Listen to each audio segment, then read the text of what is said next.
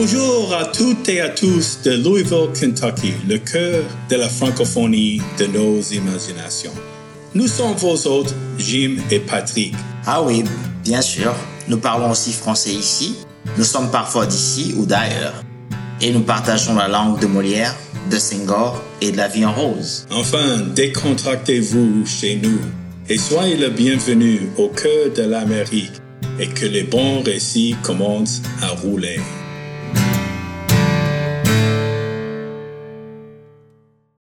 Hey, bonjour Patrick, comment ça va? Bonjour Jim, ça va très bien. Comment vas-tu? Bon, euh, c'est la fin d'été, c'est le boulot académique commence, mais euh, bon, c'est ça la vie, euh, n'est-ce C'est pas? ça la vie. euh, L'été se termine et ça me fait du, vraiment, vraiment plaisir.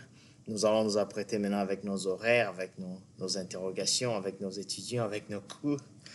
Ah oui, et en parlant de la jeunesse, des étudiants et tout ça, euh, on a de la chance aujourd'hui d'avoir deux jeunes ambassadeurs qui nous attendent à Ottawa à ce moment pour notre entretien.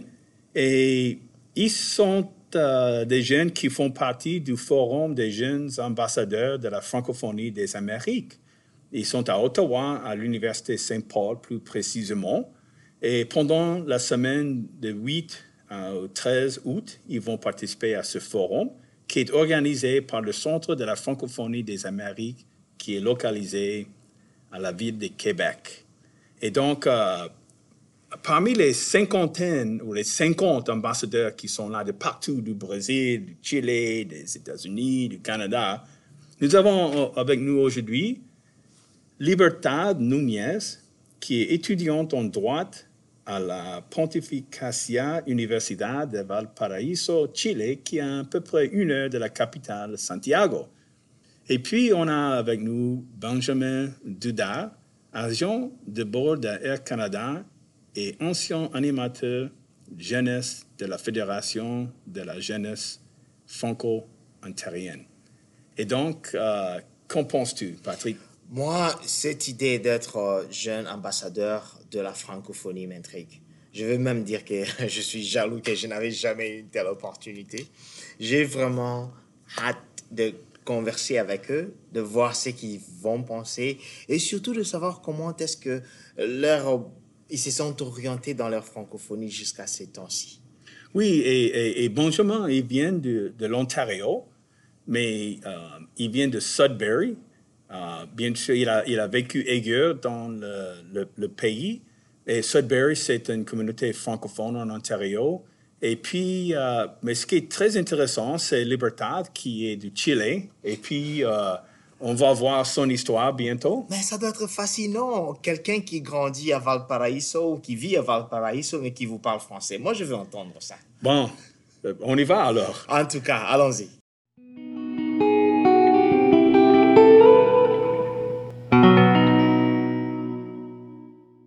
Eh bon, bonjour, bonjour euh, Benjamin, bonjour Libertad. Bienvenue au Récit francophone. Bonjour, merci. Bonjour. Et donc, euh, on va commencer avec euh, Benjamin, puisque tu es canadien et Libertad venait juste d'arriver au Canada, et, mais est-ce que tu peux nous expliquer un, un peu l'objectif du forum et, et, même si tu connais des choses sur le centre de de la francophonie des Amériques. Tu peux nous expliquer un peu de quoi il s'agit? Oui, ben en fait, moi, ça va être ma première participation euh, à ce forum. Donc, je suis, euh, je suis aussi euh, nouveau. Je ne sais pas si je vais pouvoir l'expliquer dans les grands détails, mais de ce que j'ai compris, c'est l'objectif, c'est de rassembler des locuteurs du français du Canada et, et d'ailleurs dans les Amériques, en fait, de, de, toute la région des Amériques et même des Caraïbes, pour, pour pouvoir ramener ces gens-là qui partagent une langue, puis d'évoluer un petit peu sur, sur le terrain de, de l'innovation sociale, de, de comment favoriser du changement dans nos sociétés. Euh, donc, c'est d'utiliser un outil qui est la langue française pour, euh, pour comme moteur en fait de changement social. Puis c'est vraiment très intéressant comme mandat. Puis le centre, euh, le centre de la francophonie des Amériques a une programmation qui, qui généralement est très intéressante pour les jeunes justement pour pour favoriser le, développement identitaire puis le puis de, de, favoriser le développement de, de nos de nos capacités à avoir un impact positif sur nos communautés. Ça doit être vraiment un, cercle enrichissant, une opportunité vraiment très importante. Mais euh, Libertad, je voudrais juste savoir, en tant que Chilienne, en tant qu'une personne qui a grandi à Valparaiso, comment est-ce que euh, tu as développé cet intérêt pour la langue française? Bon, en fait, ce sont mes parents qui m'ont fait entrer dans une école française, qui est le lycée Jean d'Alembert ou Alliance française, à Viña del Mar, Valparaiso. Donc, j'étais petit quand j'avais peut-être trois ans que j'ai entré dans cette école et à maternelle, j'ai commencé à apprendre du français. Et au lycée Jean Lambert, comme toutes les alliances françaises au Chili, et c'est comme une petite France. On partout en français, on fait des mathématiques en français, on fait de l'espagnol en français, de l'anglais en français. Donc, c'est comme une petite France et c'est de ce moment-là que j'ai commencé à développer mon français. Mais dans ma famille, il y a personne qui parle français. C'est étonnant parce que en vous attendre parler à, à Liberté, je m'excuse, on ne sent même pas que vous parlez aussi espagnol. Ça ne se sent pas du tout. Et je voudrais rentrer un peu euh, chez, euh, chez euh, Benjamin ici. Benjamin, dis-moi un peu, c'est comment grandir, vivre au Québec, parler. J'imagine que tu parles peut-être aussi anglais, être quasiment bilingue. Comment est-ce que ça, ça, ça se fait? Comment est-ce que tu as, tu as vécu cela? Oui, ben en fait, une petite précision, j'ai grandi à Sudbury, donc qui est en Ontario, qui est une province à majorité anglophone. Euh, donc, c'est une province qui est voisine au Québec. Euh, et puis, euh, ben, dans ma communauté, en fait, où j'ai grandi, un, tiers de la population est francophone. Donc, c'est quand même une, communauté avec un poids important. il y a des institutions culturelles, il y a des écoles, beaucoup d'écoles francophones, en fait. et puis, le, cheminement vers le bilinguisme se fait un peu naturellement. Il y a, en fait, il y a un, une expression, euh, on dit le, français, ça, s'apprend et l'anglais, ça s'attrape. Euh, donc, un peu par défaut, quand on est francophone, on va aussi apprendre l'anglais, que ce soit à l'école ou que ce soit dans la communauté, que ce soit avec les amis. Euh, donc, moi, j'ai eu un petit peu plus de difficultés avec l'anglais que, que, la plupart de mes pères, mais finalement, c'est quand même venu. je pense que j'étais réfractaire au fait donc, euh, l'intimidation euh, par rapport au fait que le français était très important pour moi, j'ai fait face à de l'intimidation, puis mon anglais était pas très bon. Euh, donc, du coup, j'ai repoussé, repoussé le fait de l'apprendre, puis finalement, je me suis dit, OK, c'est ridicule, je, vais m'y mettre, je vais l'apprendre, puis finalement, ben, on, on finit par, par parler les deux langues aussi bien l'une que l'autre euh, quand on est dans ces communautés-là. Donc, euh, c'est, puis en fait, finalement, ça, varie aussi d'une région à l'autre. C'est ça, j'ai grandi en Ontario, mais le, français, la situation linguistique est différente en Acadie, est différente dans l'ouest du pays. Puis évidemment, au Québec, c'est une province à majorité francophone. Donc, c'est, une, une, situation euh, complètement différente aussi dans cette province-là. Oui, c'est intéressant parce que tu viens de l'Ontario et on dirait automatiquement que tu parles anglais, mais il y a vraiment, surtout à Sudbury, c'est connu pour le, le dynamisme de, la, francophonie là-bas. Et donc, comme tu dis que c'est le français était ta première langue, langue, où est-ce que tu es allé à l'école là-bas? En école française? Exactement. Il y, a, vraiment plusieurs euh, écoles francophones en Ontario puis ailleurs au pays. Donc, moi, c'était une école euh, primaire en français, puis une école secondaire en français. Euh, puis j'ai eu la chance ensuite d'aller faire mon, éducation universitaire en français en Ontario aussi, à l'Université d'Ottawa. Donc, il y a tout un réseau euh, scolaire et universitaire et collégial qui permet de, vivre sa, sa francophonie en Ontario, puis ailleurs au pays aussi. Et tu peux nous parler un peu de ta vie en Colombie-Britannique, ce que tu fais là-bas maintenant et, et comment, comment va le français là-bas pour toi? Oui, ben, je suis arrivé en Colombie-Britannique, ça fait trois ans. Euh, au départ, j'ai travaillé pour euh, le Conseil jeunesse francophone de la Colombie-Britannique, donc une, organisation euh, qui, un peu comme le, le, le, Centre de la francophonie des Amériques finalement, qui développe une programmation pour, pour la francophonie, dans ce cas-là, en Colombie-Britannique. Et puis finalement, bon, avec la COVID, j'ai perdu mon poste parce qu'on on, s'entend que l'organisation événementielle a, perdu du vent. disons que ça a été difficile pendant quelques années. puis ensuite, j'ai travaillé au Conseil scolaire francophone de la Colombie-Britannique, donc le système scolaire euh, pour les, élèves de la maternelle à la douzième année. Euh, puis euh, j'ai changé encore, puis finalement là, je suis rendu agent de bord, donc avec Air Canada. Puis dans ce dans le contexte de cet emploi-là, le, bilinguisme est aussi très important parce que notre pays a deux langues officielles. Donc, on, on est fiers chez Air Canada de, servir les clients euh, en anglais et en français. Donc, euh, le, français m'accompagne dans la vie de tous les jours. Puis sinon, dans la communauté, ben, c'est une, communauté francophone un peu particulière euh, à Vancouver du fait qu'il y a beaucoup de francophones qui sont originaires d'ailleurs. Il y en a beaucoup qui viennent du Québec, qui viennent de l'Ontario, qui viennent de France, de Belgique, d'Afrique aussi. Donc, c'est une communauté qui est formée un petit peu de, groupes très divers, mais qui se retrouvent. Et puis, il y a des festivals quand même, il y a des organisations communautaires qui permettent de faire vivre cette langue-là euh, à Vancouver, puis ailleurs en Colombie-Britannique aussi, à Victoria, à Kelowna. Donc, euh, oui, le, français, euh, on, le retrouve souvent dans les endroits où on s'y attendrait pas forcément, mais il y a des communautés vibrantes un peu partout. OK, merci. Liberta, en, vous entendant parler, comme j'ai dit, ça, se voit que tu as vraiment bénéficié d'une bonne formation en français. Tu parles très, très bien français. Et euh, je suis en train de me demander, parce que euh, tu fais des études de droit, quels sont les... Comment est-ce que tu vas utiliser cette langue si tu terminais et que tu continues à vivre à Valparaiso? Y aura-t-il des opportunités pour toi de faire le droit en français ou de t'agencer euh, avec l'espagnol en Chili? Oui, en fait, ça a été une décision, une décision très difficile au moment d'étudier dans l'université parce que commencer euh, pour étudier du droit, tu dois l'étudier seulement, tu peux le, tu peux exercer du droit seulement dans le pays dont tu l'as étudié. Donc, si tu étudies du droit au Chili, tu peux être euh, seulement, euh, je sais pas, juge au Chili. Tu peux pas être juge, je sais pas, en France ou en Canada. Donc, ça, c'est difficile. Mais dans l'académie, il se bénéficie beaucoup, mais principalement dans la diplomatie. J'ai commencé à faire des études et, du droit international public, principalement parce que je suis en seconde euh, année du droit. Et, euh, et c'est très intéressant et moi, je voudrais exercer un peu de la diplomatie et c'est très important le français là. Et, donc, l'UNESCO, l'ONU, donc il y a beaucoup de... Et c'est un outil très important pour me développer. Et donc, je, je crois que ce serait fascinant dans cette manière.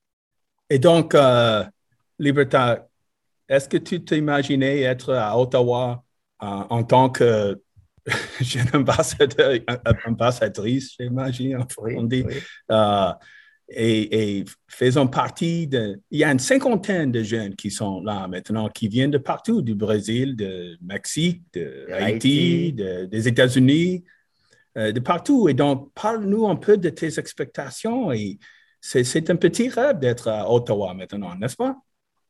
Oui, c'est totalement un rêve. Moi, je pensais pas qu'on m'aurait choisi, mais bon, je suis là. Aussi, moi, j'ai fait quelque chose un peu pareil. Je suis allée en, en ambassadeur en herbe. Et quand j'étais petite, quand j'avais 13 ans, et j'étais jouteur. Donc, je faisais des débats et, et c'était à Sao Paulo. Donc, c'est un peu pareil, je crois, je sais pas.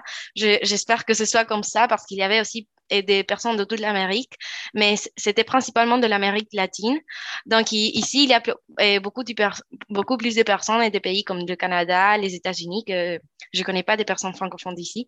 Donc ça, c'est plus intéressant. Et oui, mes expectatives, ce serait en fait connaître les autres cultures, les apprendre. Je crois que au Chili, il y a peu d'immigration et l'immigration qu'il y a, c'est n'est pas une immigration réciproque culturellement. Donc, il y a beaucoup de la xénophobie et du racisme. Donc, on, il n'y a pas les outils pour connaître les personnes qui sont différentes et qui viennent des, des, endroits qui sont différents. Donc, moi, je serais très intéressée et fascinée de connaître des personnes qui viennent des endroits différents qui et peuvent m'enseigner des choses que je ne sais pas et que je ne veux pas savoir au Chili. Euh, Félix, euh, Liberta nous dit un peu de la manière dont elle avait commencé à, préparer, à s'apprêter et tout. Est-ce qu'il y a moyen que tu nous parles un peu du processus de sélection? Qu'est-ce qu'on fait si on est jeune francophone ou francophile dans les Amériques et qu'on voudrait devenir un jour ambassadeur? Qu'est-ce qu'il faut faire? Euh, c'est une bonne question. Donc, le, le, forum est tenu, je crois, aux trois ans. Donc, c'est, il me semble que la dernière fois, ou peut-être peut-être une fréquence différente, mais c'est un événement régulier. Euh, et puis, euh, quelques mois avant l'événement, donc euh, au mois d'avril cette année, il y, a un, un, appel à candidature qui est lancé. Mais en fait, l'appel est lancé plusieurs mois avant, puis la date limite, c'est au mois d'avril pour le forum qui est au mois d'août. Puis, c'était simplement d'envoyer de, de, une lettre de, motivation expliquant pourquoi est-ce qu'on devrait être choisi, quel est notre, notre lien personnel avec la francophonie, euh, qu'est-ce qu'on fait, comme quel, est le rôle qu'on joue dans la communauté?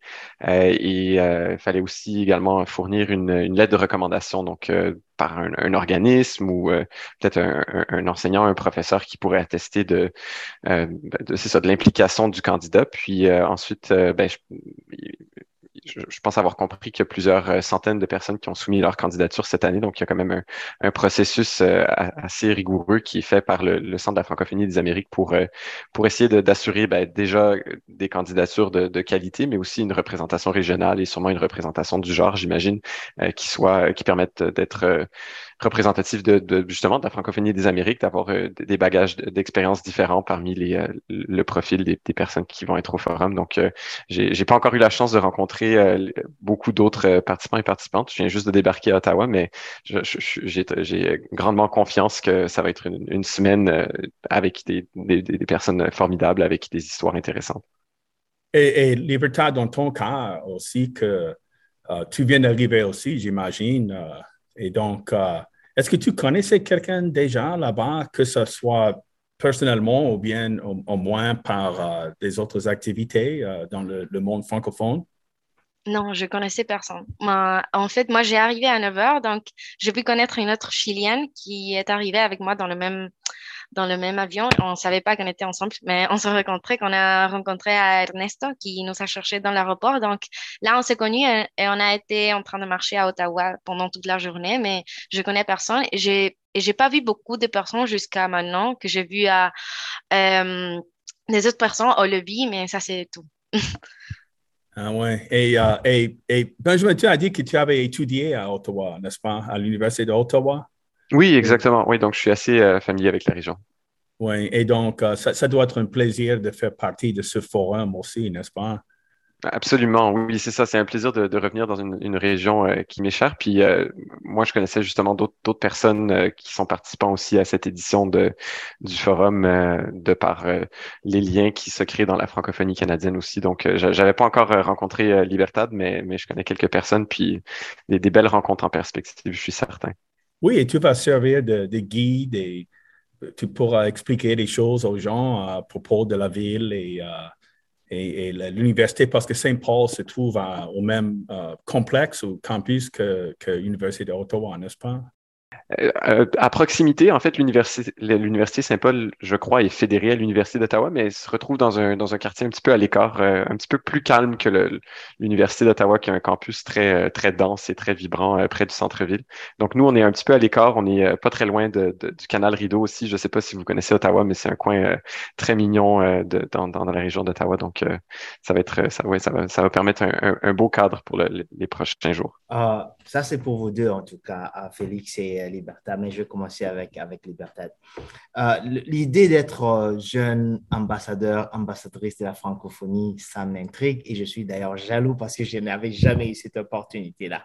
Alors, j'ai regardé dans le programme, il y a environ trois choses qui sont importantes, qui sont un peu visées dans le forum. Devenir citoyen engagé dans votre milieu, euh, être sensibilité aux enjeux de la francophonie, être sur échanger votre expérience et tisser des connexions. Parmi ces trois objectifs-là, ah, je vais commencer avec Libertad. Quel est l'objectif qui est vraiment beaucoup plus important pour toi? Euh, bon, je crois que les trois sont très importants, mais je crois que le plus important pour moi, euh, c'est être une personne engagée dans mon milieu, et principalement parce qu'au Chili, on est en train de passer beaucoup de changements, spécialement politiques. Euh, il y a eu une révolte en 2000, 18, 19. Et puis, on, a, on est en train de passer un changement de constitution. Donc, et c'était une chose très importante qui n'a pas passé parce qu'on avait une constitution que c'était en dictature, qui savait écrire en dictature.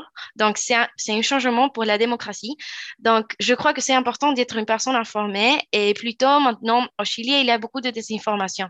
Donc, une personne qui ne seulement pas est informée, mais qui peut se faire entendre et se comprendre par les personnes. Euh, donc, je crois qu'être une personne engagée dans ce milieu et euh, principalement femme, femme latino-américaine, que c'est une chose très difficile, euh, c'est important et c'est pour ça que je choisis celle-ci. Ok, super. Et euh, Benjamin, je m'excuse, je crois que j'avais appelé Félix par erreur là. Et pour toi, euh, pour ces trois objectifs qu'on a cités, quel est l'objectif qui t'intéresse le plus? Je pense que l'objectif qui m'intéresse le plus, les, trois sont effectivement euh, liés les uns aux autres. celui qui pour moi est le plus essentiel, c'est l'aspect social. je pense que c'est vraiment une, une occasion absolument exceptionnel de rassembler des gens, une, cinquantaine de personnes d'un territoire aussi vaste et euh, surtout sur le thème justement du changement social, de devenir acteur de changement, parce que seul, on, on, peut faire des petits changements, mais avec un réseau qu'on développe comme ça, euh, ça nous permet d'avoir des connexions euh, un peu partout justement sur ce vaste territoire et peut-être de, de, d'illuminer des, idées de projets qui pourraient euh, nous, nous faire appeler à, travailler entre, entre le Canada et le, Chili, par exemple, ou je sais pas, entre le Mexique et le Brésil.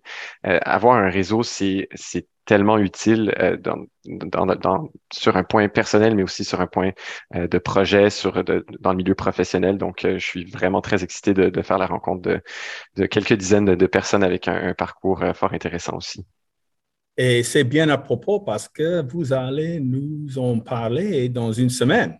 Et donc, euh, on va découvrir vos euh, expériences dans une semaine. Vous allez partager euh, comment ça, ça, ça s'est passé. Et donc, pour le moment, ça nous fait plaisir. Vraiment, on rencontre un Canadien de l'Ontario, dehors du Québec, qui parle un français très impeccable, un Chilien dehors du Québec, dehors de Louisville, Kentucky, où on est, qui parle un, français formidable, comme Patrick avait déjà signalé. Et on se verra très bientôt. On vous souhaite une très, très bonne semaine et on se verra très bientôt, d'accord? Merci, à bientôt. Merci, à bientôt. Merci beaucoup. Merci plus et euh, bonne chance et euh, amusez-vous bien. Merci. On vous remercie d'avoir passé un bon moment chaleureux avec nous aujourd'hui. On vous souhaite les meilleurs vœux de chez nous à Louisville, Kentucky. Au revoir les amis et à la prochaine.